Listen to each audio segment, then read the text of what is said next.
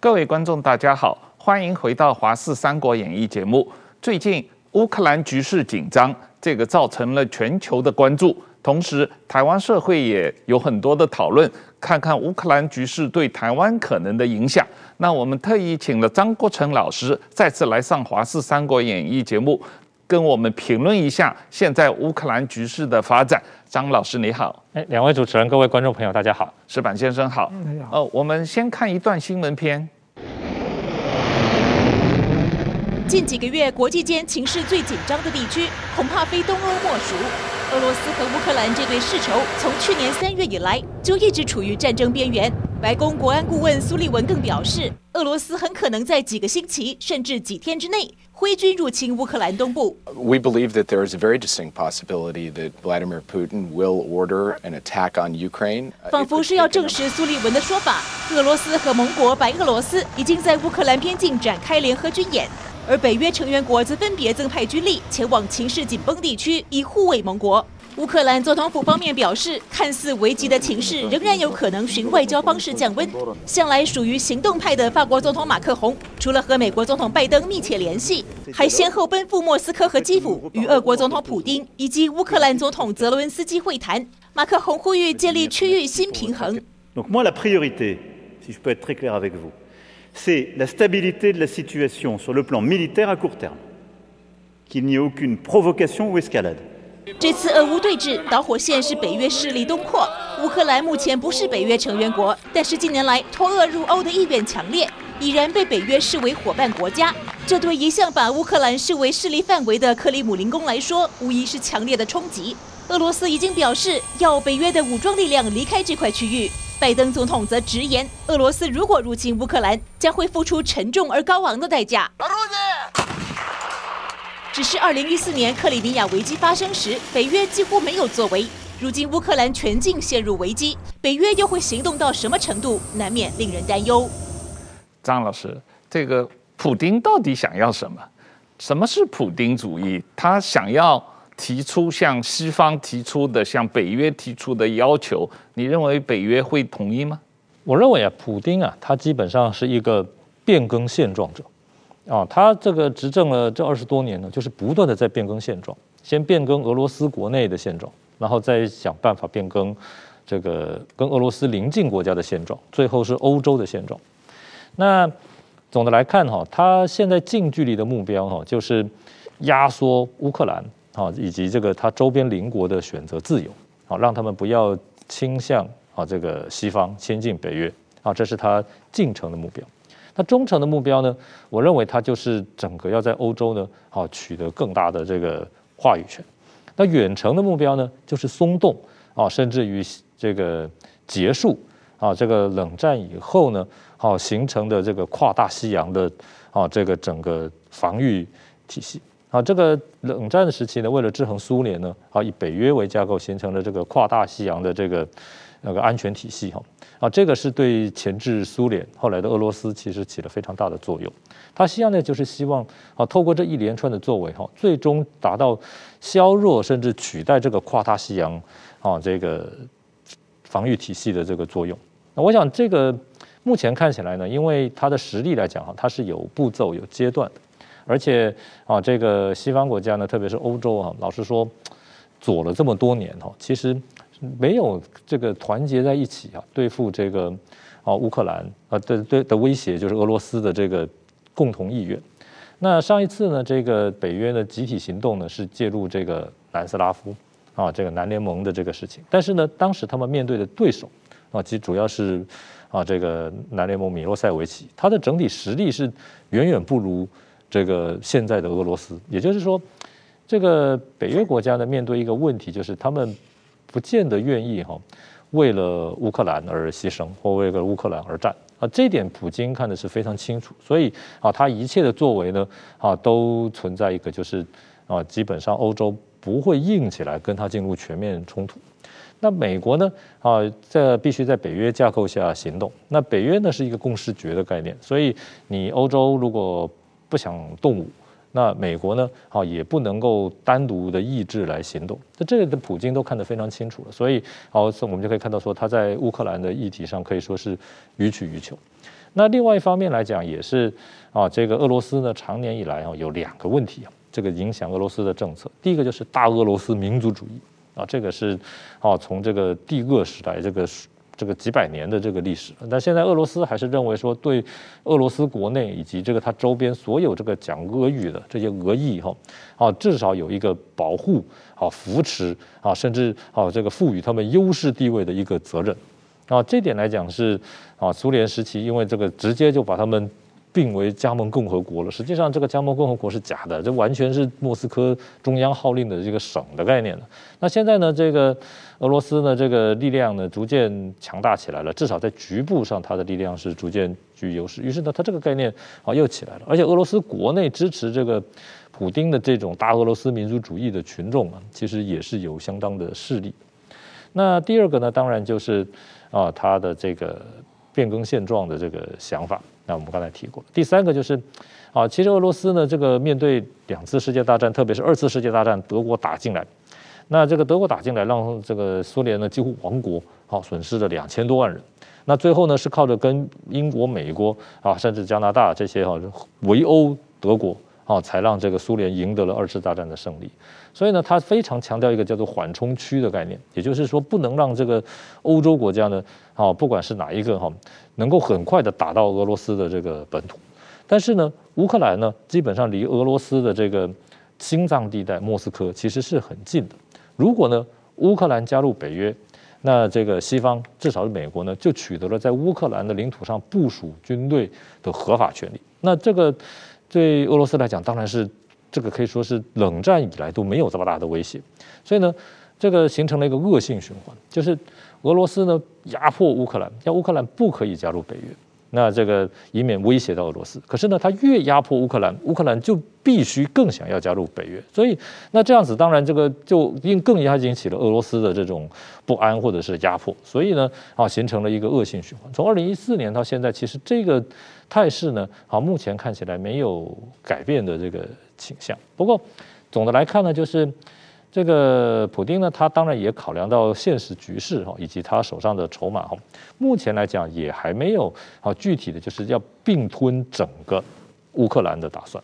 啊。他现在大概是三个策略啊。这个第一个策略呢，就是啊这个持续现在的这种外交军事的这个高压。虽然现在好像签订了一个临时的停火协议，可是啊，因为这个乌俄距离太近，他军队随时可以再回来。那所以呢，它有几个可能的策略。第一个就是利用它的军事优势啊，发动一些外科手术式的突击，对乌克兰的军事力量啊、重要军事设施形成重要的外科手术式的点状的大大极大打击。那这个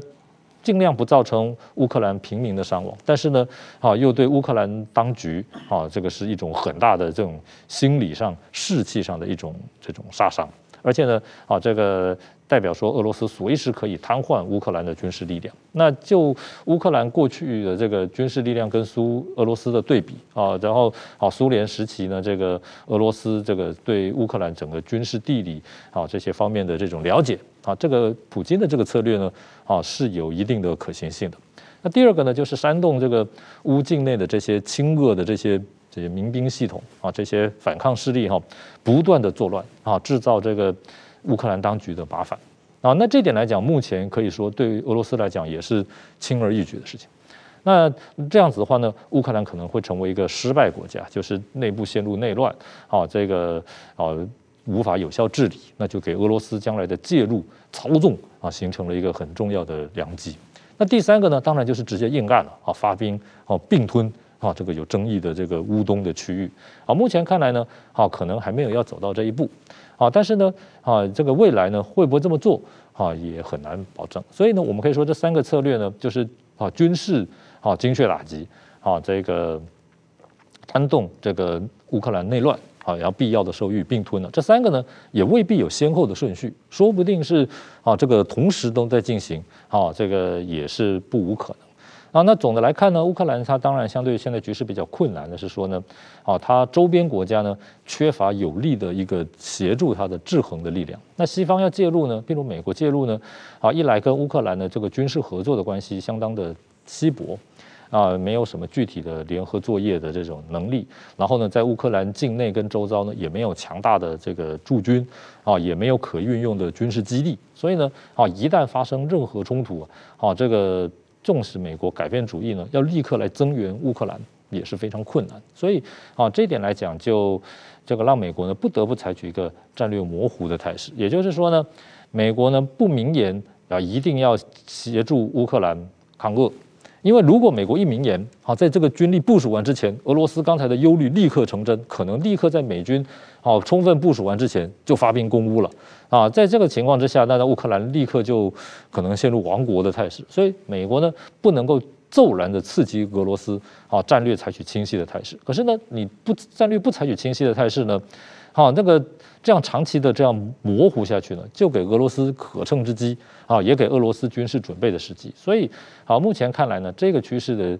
这个发展呢，跟这个地区的未来哈的这安全哈，的确是一个非常难解的问题。这个你刚才讲到了这个普丁主义啊，本质上是要改变欧洲现状嘛，冷战以后的这个现状，呃，本质上就是要回到冷战之前的苏联的势力范围嘛，啊，这个通过苏联对于它的周边的所谓加盟共和国，甚至东欧的这些社会主义国家的势力范围的控制，呃。普京实际上是要想回到斯大林的势力范围这样一个状况吧，但是他又不断的讲，你刚才也提到的讲这个俄罗斯的民族主义、大俄罗斯主义，这种说法跟习近平讲中华民族差不多吧？这个所谓呃。乌克兰和俄罗斯自古以来是同一个民族的这个说法，因为我自己个人一九八九年的时候去乌克兰访问过，我去过基辅啊，当时有机会认识一些当地的学生，然后去学生家里呃聊天，他们基辅因为是西乌克兰嘛，他们是非常反俄的，他们这些人当地人是非常反对。呃这个俄罗斯的啊，那当然东乌克兰人口中间主要是俄罗斯人或者讲俄语的为主的，当然他们就比较亲俄，所以乌克兰本身东西两边是不同的民族，所以他们对于俄罗斯的态度是不同的。可是普京是要把整个俄乌克兰都归作历史上跟这个俄罗斯是作为同一个民族的这样一个历史来讲这件事情。他这种逻辑好像跟习近平讲中华民族伟大复兴是一样的嘛？这个完全相同啊！老实说，习近平也是一个变更现状者嘛。然后这个也一样强调，就是啊，这个要利用其他国家的这种华裔啊，这个普京是要利用这个其他国家里面的俄裔啊，那这个习近平要利用其他国家内部的华裔啊，然后来这个扩张呢啊，中国不管是心理上还是政治上的版图啊，我想这个作为啊，基本上是啊非常类似的。那好，这个我们也可以很明显的看到哈。这个乌克兰呢，就是因为东乌啊，好像刚才汪先生讲到的啊，这个有一个亲俄的势力存在，所以呢，就给了俄罗斯可乘之机。好，那相对来讲，其他国家如果没有这个力量，哦，纵使面积啊，这个不如乌克兰大啊，乌克兰也面积也是挺大的。然后乌克兰不是个小国家，不是个小国家。然后哦，这个。军事力量啊，经济力量等等，也未必强过乌克兰。可是呢，你国内如果没有这么多的恶意哈，没有这么多这种可以里应外合的力量，那我们可以看到俄罗斯相对来讲政策就相对保守很多了，就不敢啊这么明目张胆的。那同样的，习近平在亚洲也一模一样。好，你现在在亚洲这些国家里面，哪一个国家里面华裔多？哈，这个里应外合，还是说啊这种对这个当地国家的这种分离主义啊，这种排斥的这种。民这种民民族主义哈，就中国民族主义越强啊，越可能是这个中国呢下手的对象，这个是非常清楚的一件事情。所以啊，这个我们常讲啊，现在二十一世纪了，可是民族主义啊，好还是一些国家领袖啊用来啊动员这个国内的人民啊，或者是说想要改变国际秩序啊，一个最廉价的借口。这点是非常清楚，所以啊，我们看这个习近平呢，每次什么重要的谈话啦，啊，这个尤其是对台，一定也总是强调这些什么呃血浓于水啦，两岸一家亲啦，啊，什么这个这种什么台湾同胞啦这类的观点，他没有一种像西方国家来讲，你说墨西哥跟西班牙都讲西班牙语可是你没有人会说现在是墨西哥该是西班牙的一部分，甚至西班牙是墨西哥的一部分。墨西哥人比较多嘛，就这个观念呢，其实现在来讲，我们可以看到哈，在一些这个威权国家、独裁国家的领袖哈，还是很喜欢哈用这个民族主义啊，就我刚刚讲的哈，用来呢，好这个就是团结国内意志啊，压制反反对势力，改变国际秩序，干预国外国事务。啊，这四个啊都是民族主义啊，做这个先锋啊。石板先生，你观察这个普丁在俄罗斯执政也二十多年了啊，他这个呃呃，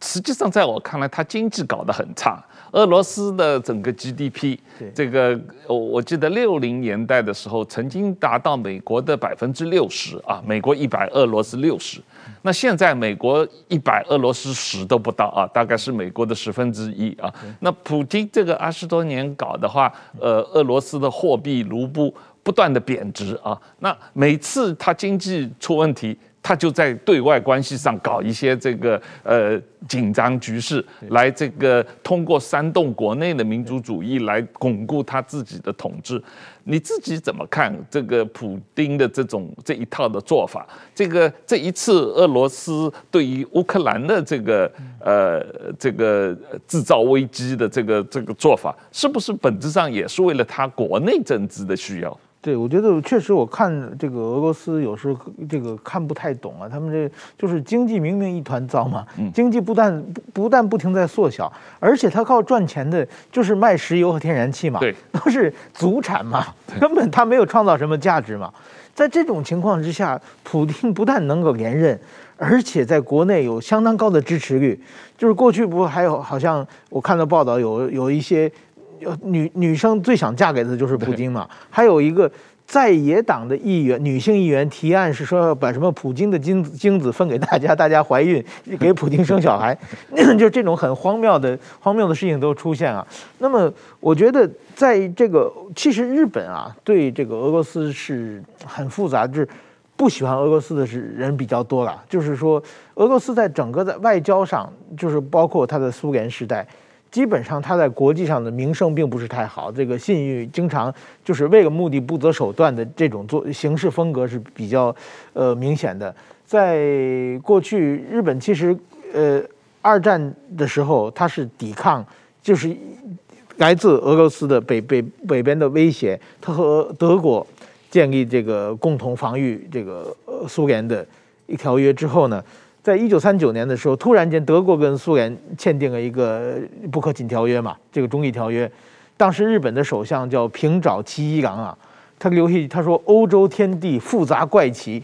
看不懂辞职了。”这日本首相辞职了。后来日本呢，在一九四一年的时候，跟苏联也签了一个中立条约嘛。结果最后二战的时候，日本最惨的时候，突然之间他就是违反条约，打到日本去了嘛。所以对这方面呢，日本人很多都是。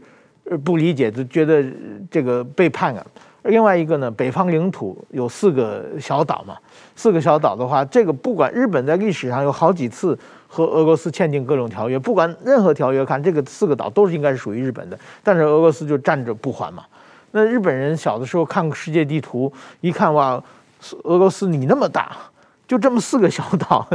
这个挨在日本旁边，你为什么不还给我们？这个心里也是比较这个不平衡的。所以说，俄罗斯它是世界上最大的国家，但是它是最喜欢对外扩张的。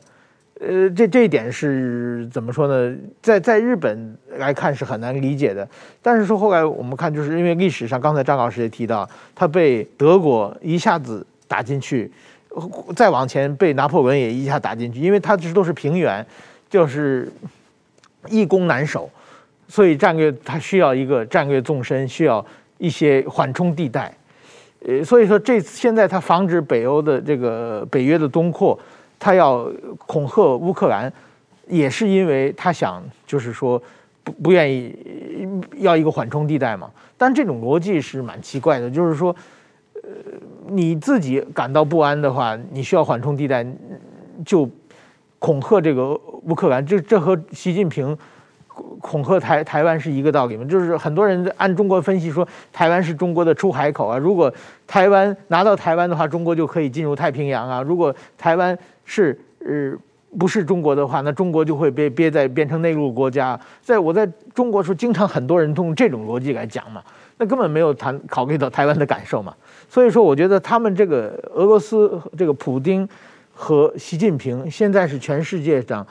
两大扩张民族主义者啊，就是两个麻烦制造者。他们两个，呃，这个刚才张老师也讲，民族主义，我觉得民族主义有两种啊，一种叫抵抗民族主义，一种叫扩张民族主义啊。有的时候，当有外敌，你民族有危险的时候，你要去必要凝聚一起抵抗外力。这个这个民族主义，某种意义上是是就是大家没有什么可以批判的。其实我觉得现在台湾非常强调爱台湾嘛，爱台湾是一个台湾的最好的一个褒义词。呃，夸人的时候就说某某爱台湾，就是在夸他嘛。这个也是因为台湾面临着巨大的威胁嘛，所以大家需要凝聚起来。这种这种叫抵抗民族主义，我觉得还是 OK。但是扩张民族主义就非常不可取了。那习近平也也也是在开始扩张，那普京他也是不停的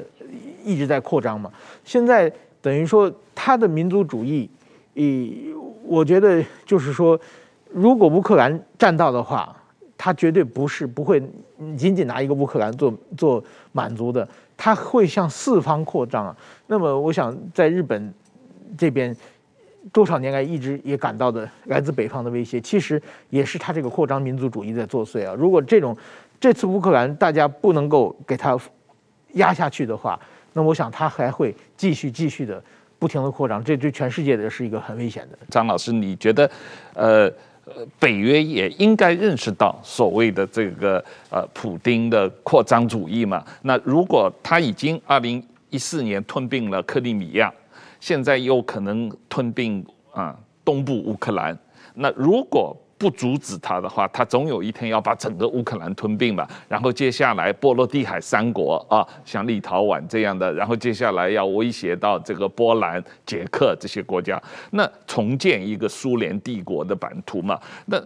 呃，西方国家难道不担心吗？可是我们看到的是这个美英的立场和法德的立场是。比较不一致的，特别是德国在整个这中间表现出来非常犹豫不决、不知所谓的这种立场，你怎么看这个事情？这个我认为啊，欧洲啊，在冷战时期，因为苏联的威胁很大，而且二次大战刚刚结束，那个时候欧洲呢，啊，本质上来讲还是团结在这个美国的领导之下，哈，巩固了这个北约的体制，保障了几十年的安全，啊，进而建立了欧洲共同体，然后欧盟。我想这一切都是啊，这个西方的这种自由民主、资本主义市场这个呃这样的价值的这种具体落实。可是呢，冷战之后哈，我个人感觉呢，这个欧洲啊，这个左风蔓延，好，就是对这个美国呢，啊，过去呢牺牲巨大，然后啊这个打败这个希特勒，解放欧洲，啊，然后这个投入了这么多年的努力呢，这个巩固北约组织啊，这种概念啊，好像。欧洲的这种执政者还是社会啊，对这个美国的这种付出呢，还有美国的地位的重要性哈，越来越不重视啊，这点所以导致了这个美欧之间呢，经常呢啊有出现了各种这种这个外交上的这个冲突啊，这个到了川普时代，我看是到了这个一个顶点了。那现在呢，虽然你说拜登呢极力的挽回，可是我认为这个趋势也不是这么快可以扭转的。这不是完全美国啊，这个啊什么，很多人说啊，川普好像这个比较比较不懂外交的策略啦，比较这个。态度上比较粗鲁啦，等等，我认为这个不是主要因素，而是欧洲本身呢，它整个这个左的概念呢，啊，以对这个美国的这种怀疑，所以像这个美国啊介入反恐战争啊等等，其实啊这当然这个有很多各式各样的问题，今天我们也没有时间讨论，但是欧洲总的来看是很批评的。啊，这个对美国的态度啊，甚至于说呢，这个美国呢，这个啊，在许多地方呢，这个积极支持这个自由民主啊，支持各种革命啊，这种那欧洲都认为你这个都是啊，这个吃饱了没事干。那这点来讲，其实啊，我们看这个是这个是欧洲的一个左风盛行，那这个就给这个俄罗斯的这个扩张主义哈啊提供了很大的一个这个土壤。那这种左风啊，其实就导致说，你北约呢虽然还是存在架构，可是呢各国的这个军备啊。啊，可以说是呢，在冷战结束之后哈，大家的裁减。以德国来讲好了，德国呢在冷战的时候啊，它的坦克的数量哈，差不多有四千多，接近五千，啊，是一个北约主要的力量。现在呢，德国的坦克呢比新加坡还少，啊，这个完全已经是啊，这个这个马克思讲说，恩格斯讲的存在决定意识嘛，你没有这个具体的实力，啊，你当然就不可能说在这个政策上采取多么强硬的立场，啊，这点我认为是啊，这个本身来讲啊，这个左的态度、左的政策导致你啊，这个军备力量的这个不受重视，啊，这个各国的这个 GDP 啊，国防预算占 GDP 的比例也是逐年的降低，啊，这当然就给俄罗斯这个一个很大的机会。那第三呢，我认为这个疫情。啊，这这个从二零二零年来哈，这个疫情啊，其实对西欧各国哈，其实这个经济社会的影响都非常巨大啊。每一个国家每天那个确诊的人数啊，好，在我们台湾看来是不可思议。好，这点当然这个目前来讲，虽然说疫苗啊普遍施打，这个重症不幸往生的人数也逐渐的比例上是降低了，但是我们绝对不能说这种疫情对他们的经济、对他们的政府没有影响。哦，这不可能，所以这间接来讲就削弱了他的这个整体的社会的，不管是经济的实力、团结的实力。所以呢，你现在如果说俄罗斯说不供应这个能源给这个西欧哈，那一定直接又影响他的经济。所以呢，当他们呢对这个俄罗斯的这个态度哈，啊，这个当然就不可能啊强硬的起来。所以呢，这总的因素左啊左的思潮啊，加上这个本身呢对这个国防的这种不是重重视啊，疫情的削弱啊，这个。等等啊，让普京觉得你这个啊，他要松松动这个跨大西洋联盟哈，这个机会呢就来了啊。我认为这个是啊，这个本身呢，老实讲，任何国家，如果你以后遭到外国的威胁哈，恐怕的一个先决条件也是你本国内部出现问题了啊，不够团结啊。所以啊，在这样的情况之下，再加上现在啊，还有一个新的这个啊威胁，就是中国。啊，你现在这个中国出来了之后哈，你美国呢？啊，这个应付中国各方面的挑战呢，老实说，啊，你也没有像过去一样能够用全部的力量呢，啊，这个集中在这个欧洲。啊，你说北约组织啊，冷战几十年，老实说，那个时候中国呢，军事力量啊，这个相对来讲并不是很大，而且呢，跟苏联又长期的这个交恶，所以呢，美国其实在军事上呢，很长一段时间完全不需要啊担心这个中国。再加上从邓小平改革开放之后呢，韬光养晦，走的是亲美的路线，根本美国不会在那个时候担心跟中国发生战争的啊，所以呢，美国呢去打这个。海湾战争，啊，这个干预这个南联盟呢，基本上来讲不需要担心中国在那个时候呢煽风点火，啊，在美国后头捅刀子。可是现在不一样了，现在中国呢，好，在这个各个方面来讲啊，可以说呢，可能比俄罗斯啊还要咄咄逼人，啊，特别是中国的经济实力啊越来越大。那中国的经济实力越来越大哈，其实对美国来讲形成在七个方面的竞争。第一个方面呢，就是给中国的这些。不管是这个习近平呢，还是到基层老百姓啊，增加了更多的这种虚幻的民族主义的信心啊。这个小粉红认为美国自由民主不够看，不够没有意义啊，什么普世价值啊，都是开玩笑，喝白开水。啊，这是第一个方面对美国价值的竞争。第二个，中国的经济实力的膨胀，无论如何呢，增强了它的军事实力啊，就对美国呢在军事实力上啊形成了具体的竞争。那第三个，中国现在啊这个贸易呢，无论如何啊这个已经成了世界工厂了。那这这个过去美国呢，好反反而是站在这个扶植中国经济开革改革开放的这个政策。所以呢，中国的这么庞大的这个贸易呢，好可以说是让这个全世界对每个区域的这种影响力都增加很多。那第四个呢，就是中国呢，靠着它的这个经济呢，在国际组织啊也攻城略地，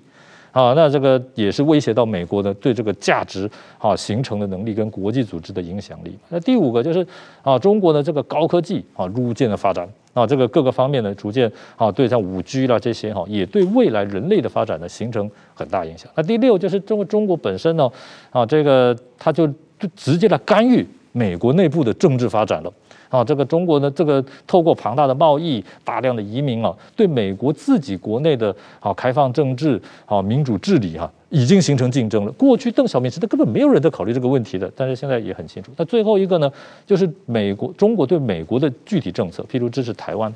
啊，譬如说印太同政策哈，中国现在已经非常具体的靠着它的经济实力、经济实力换换养出来的军事实力呢，已经形成具体挑战。这七个部分。那这七个部分一起来之后，老实说呢，这个普京这个家伙当然也看在眼里嘛。你看到现在中国啊，这个对美国形成威胁啊，形成竞争了，他就来跟中国抱团啊。所以呢，我们可以看到啊，这个习近平两年多啊，这个没有见这个外国领导人，也不出国，也不接见啊，完全是关在他这一个这个北京啊，关在他中国里头。但是呢，这次呢，借着这个北京冬奥啊这个名义啊。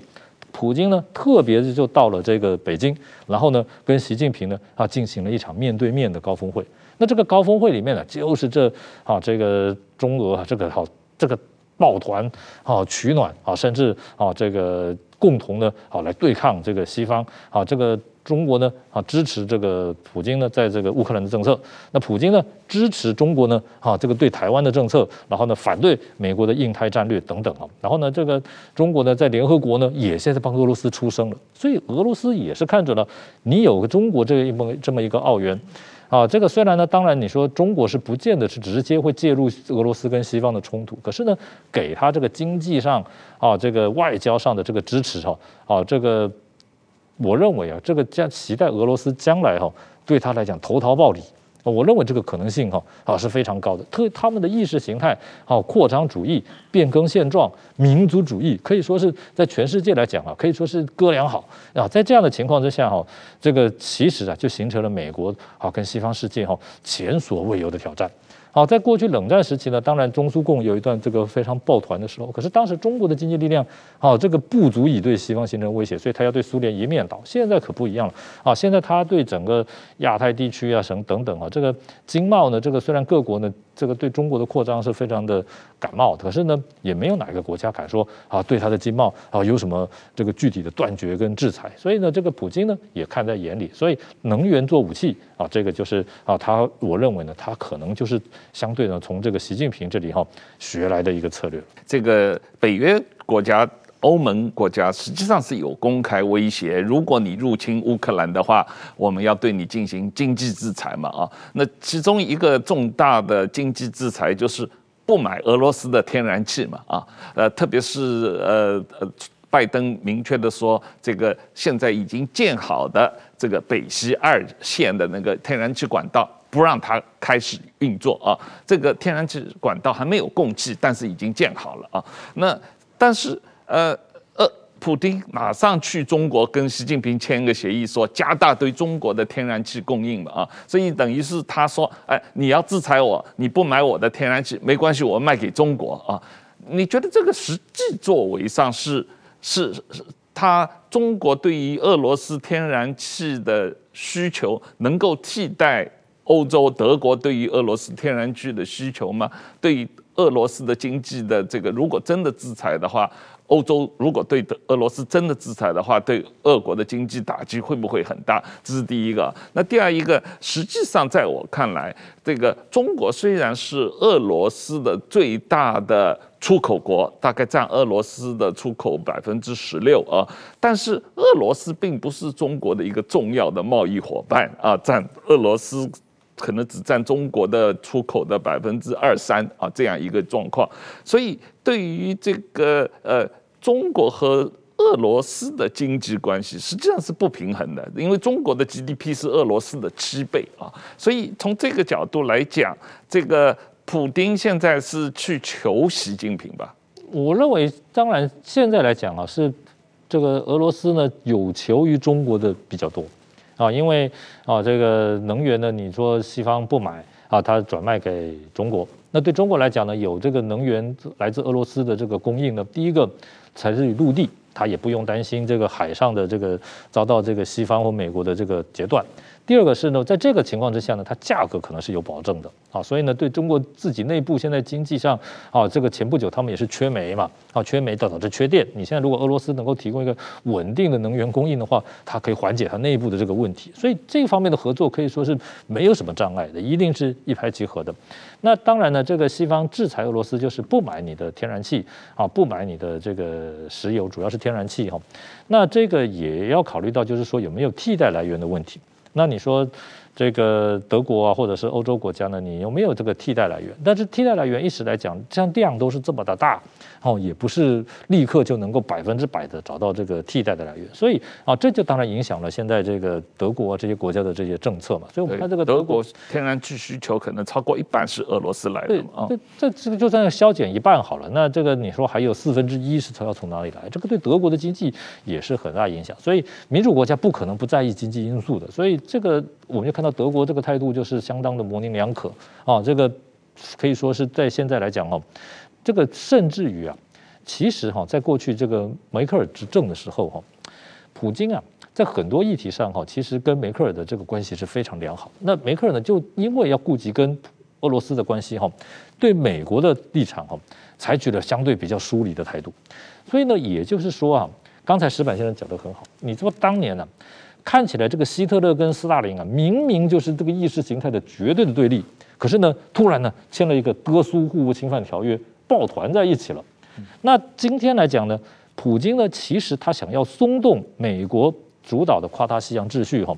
最重要的就是在欧洲啊制造一个或者是支撑一个不服美国领导的欧洲主要国家。那他很明显的选中的就是德国。那德国呢？好，因为这种梅克尔个人的意识形态啦，啊，德国国内政治作用哈，也有跟美国疏离的这种现象表示。所以呢，最后结果，普京的如意算盘就是哈，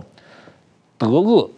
共同哈化视欧洲事务，排除美国、英国的力量啊，英国也退欧盟了嘛，啊，再加上这个美国的这些立场啊等等，那那这个对这个。俄罗斯来讲，就已经重演了过去希特勒跟斯大林啊那个时代的这个状况。那这个其实啊，经营了这么多年呢，不能说它没有成绩了。所以你说德国铺了一个北溪二号的这个天然气管，把自己的这个能源咽喉啊，等于说交到了这个俄罗斯的手上哈，可以说就是这种具体的这种合作的这种态势。所以将来啊，这个也就是说，你现在这个乌克兰局势哈，最终啊。还是说你这个跨大西洋联盟的这种可能维持与否，以及这个到底你这个德俄啊是不是形成一个新轴心啊？这个影响欧亚大陆的事务，还是说呢，还是继续以美国领导的海洋国家、海洋民族、跨大西洋啊这种全球普世价值？我认为这个其实是啊，这个未来我们观察这个局势哈，在乌克兰以外哈啊，这个可能是影响将来这一个区域的这个最重要的一个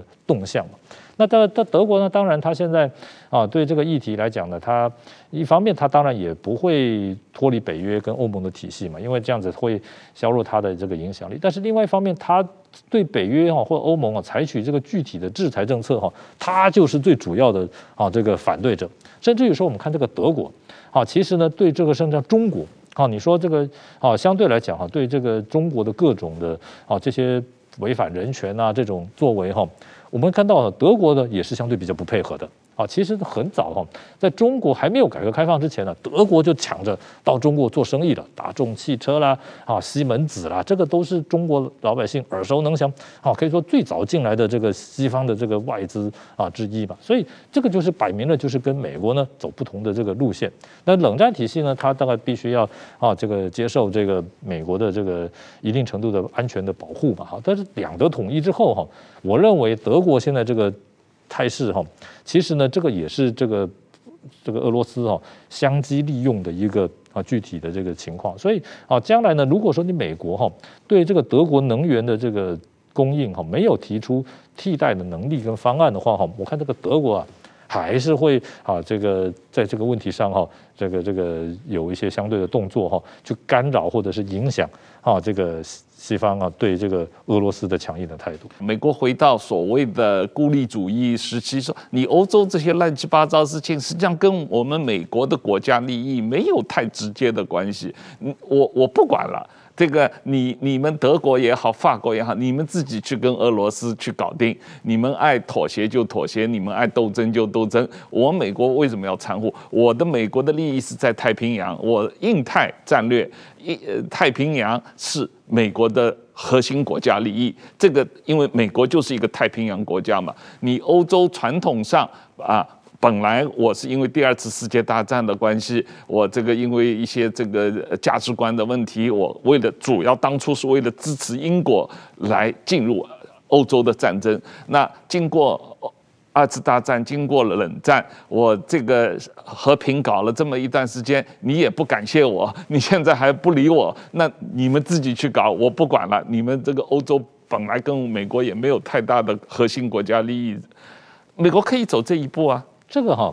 汪先生说的非常的好。这个其实就是二次大战结束的时候哈，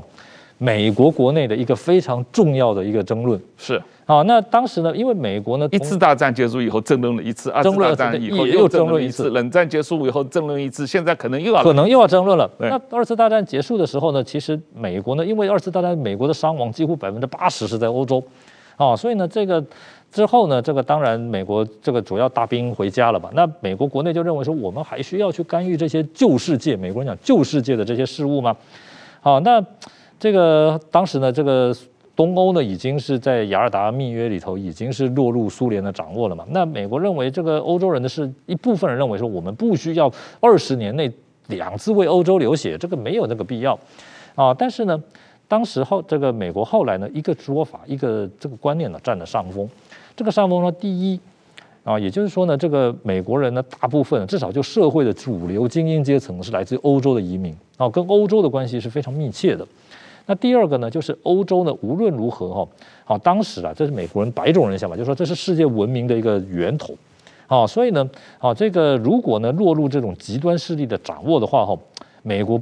有道义责任。这第二，第三个就是说呢，欧洲呢，不管英国、法国啊，还是甚至说这个已经当时被打残的德国哈，还是世界上工业也好、技术也好啊，相对的重心。所以呢，如果让苏联全盘控制的话，哈，这个终究对美国哈还是会形成非常大的这个威胁，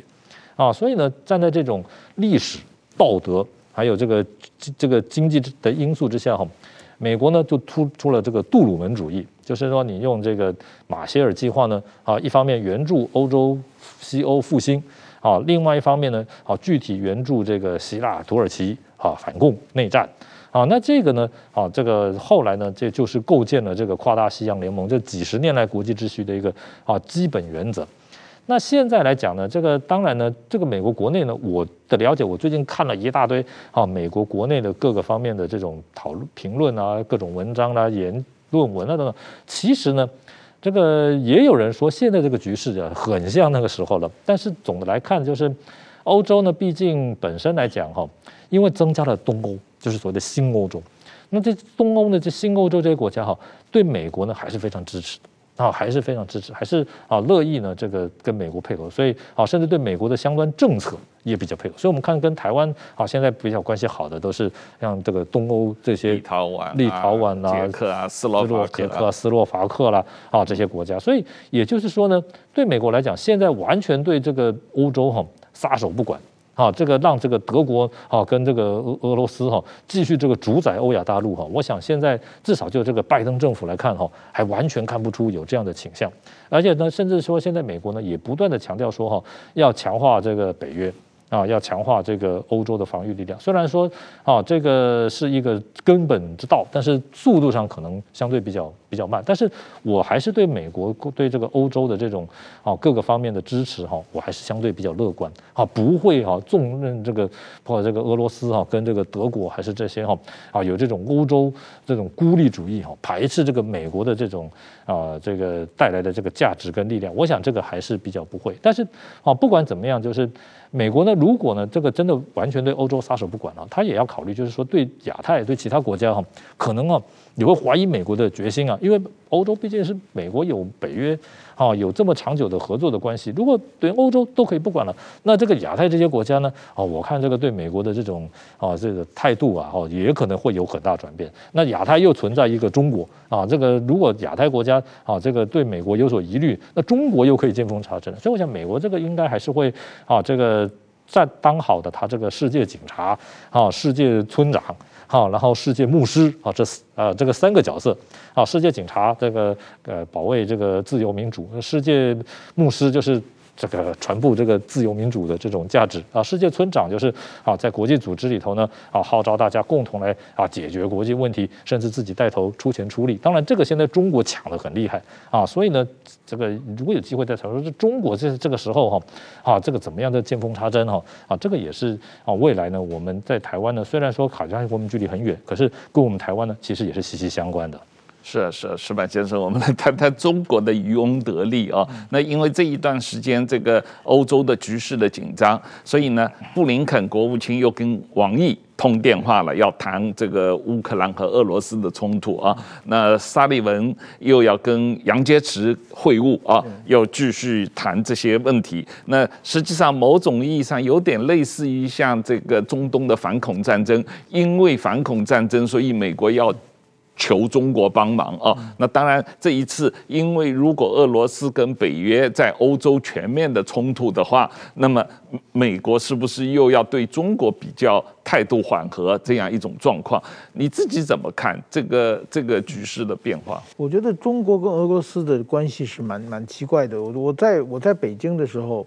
呃，经常有一些外交事件，然后呢，比如说。呃，中日之间如果有什么渔船冲突事件，那么马马上中国的民众就会到日本大使馆前面去抗议啊，去丢西红、丢丢番茄啊，丢鸡蛋去抗议。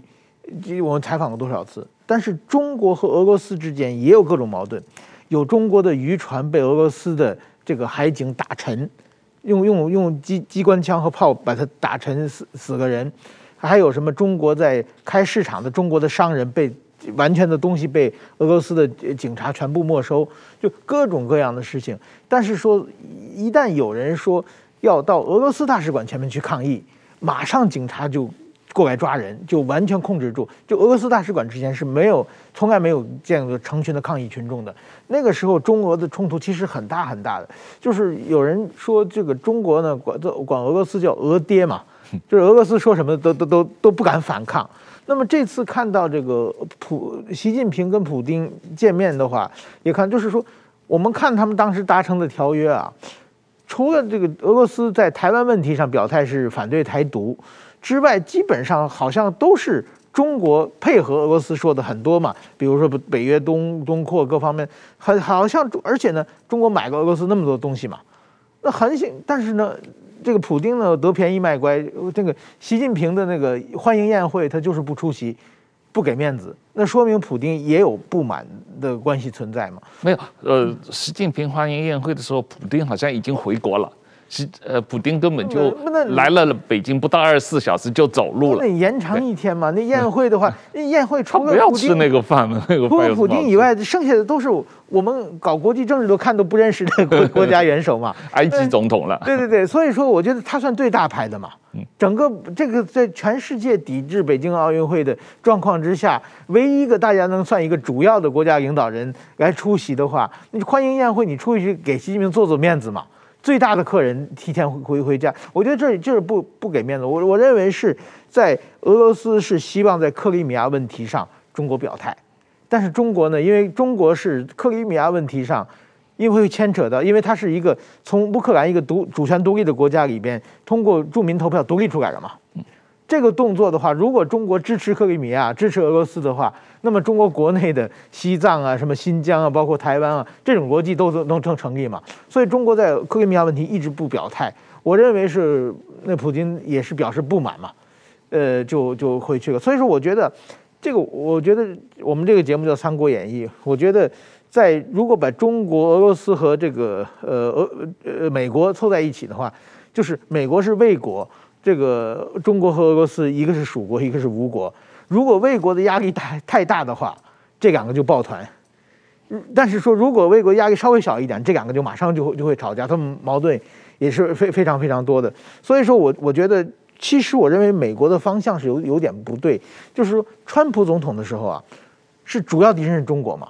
那个时候俄罗斯是普京是在很轻松的，而且中印边境出现武力冲突的时候。俄罗斯在后面偷偷给印度卖一些武器啊，在后面就是自己事不关己嘛，不但是看热闹，而且还稍微帮下印度。但是现在拜登上台以后，他又重新在欧洲给俄罗斯很大压力的话，把普京又推到中国这里去了。我觉得是不是这个美国的方向性出现一些问题？对我，我觉得这个问题确实值得讨论啊。不过，呃，我们张老师因为时间关系，我们很快谈一下这个呃台湾对乌克兰处境的问题啊。这个蔡总统说台湾对乌克兰处境是感同身受啊。那然后这个蔡总统也指示国安会成立了专门的应对乌克兰局势的小组啊。就就你看这个乌克兰局势的发展，或者整个俄罗斯和欧洲关系的变化。台湾应该如何应对？台湾可以做什么？台湾能够做什么？可能直接能够做的大概不多了，因为第一个距离远了，第二个经贸上来讲啊，这个也不是我们重要的区域，他们也不是把我们视为重要的贸易伙伴。我们可以跟乌克兰交换武器啊，我们卖武器给他，他还有很多武器可以卖给我们。诶，这个当然，乌克兰因为它主要就还是俄式的系统啊，所以我们这个卖武器给他们，这个大概可能相对来讲还需要很多的讨论啊。不过呢，我认为啊，这个。蔡总统说：“哈，这个乌克兰跟台湾这个感同身受哈，我认为最重要就是说，你这个乌克兰为什么一直啊摆脱不掉跟俄罗斯的纠纷呢？在于俄罗斯认为你这个境内就是有一大批的这种亲俄的这种民族主义这种这种分子啊，所以呢，好用来这个这个。”搞这个乌克兰哈啊，这个影响乌克兰当局，提供了非常有利的这种现实条件。所以呢，我认为这个台湾呢，如果说你国内呢长期存在一种哈亲中的这种失败主义啊，还是这种里应外合的力量的话，好那对中国来讲可以说是更加的轻松啊，因为毕竟啊，你乌克兰还是国际间共同承认的独立国家。而且呢，它也有独立的这个语言文化，当然它国内很多恶意啊，尚且呢不能摆脱这个啊俄罗斯的煽动啊，或者是影响国内的这个俄裔的这种对基辅当局的这种挑衅呢，还是反抗。啊还是这个叛乱等等。那台湾这个相对来讲，啊，这个离中国这么近，然后这个语言文化啊，这社会的来往这么的密切哈，所以呢，如果中国要对台湾实施像俄罗斯对乌克兰是什么认知战啊这种啊心理因素各方面的影响，可以说恐怕这个效果是来得更大。所以呢，这个台湾呢看到这个乌克兰的局势啊，首先就是意识到就是啊，这个自己国内哈，如果出现了这种不团结的势头啊，出现了想要跟敌人里应外合的这个势头。那这个很明显的，这个对自己国家安全呢，就是最大的威胁。这这个也是让外国的势力啊可乘之机啊。如果没有这个问题的话呢，我相信相对来讲哈，这个国内如果够团结，好，那个对外的意志一一一这个立场一致，然后呢，好，对于要跟谁结盟，好，也非常的清晰。我相信任何这个敌人要动你的手啊，相对都有很多的顾忌。我觉得这个是台湾我们现在看到这个乌克兰情势，我认为是最值得学习的地方。是啊，这个问题就是要台湾对他，呃，也是不断的要加强观察和学习，就是类似的案例对台湾的影响，可能是长远来说是很大的。那我们今天时间就到这里，谢谢张老师，谢谢石板先生，谢谢各位，谢谢大家。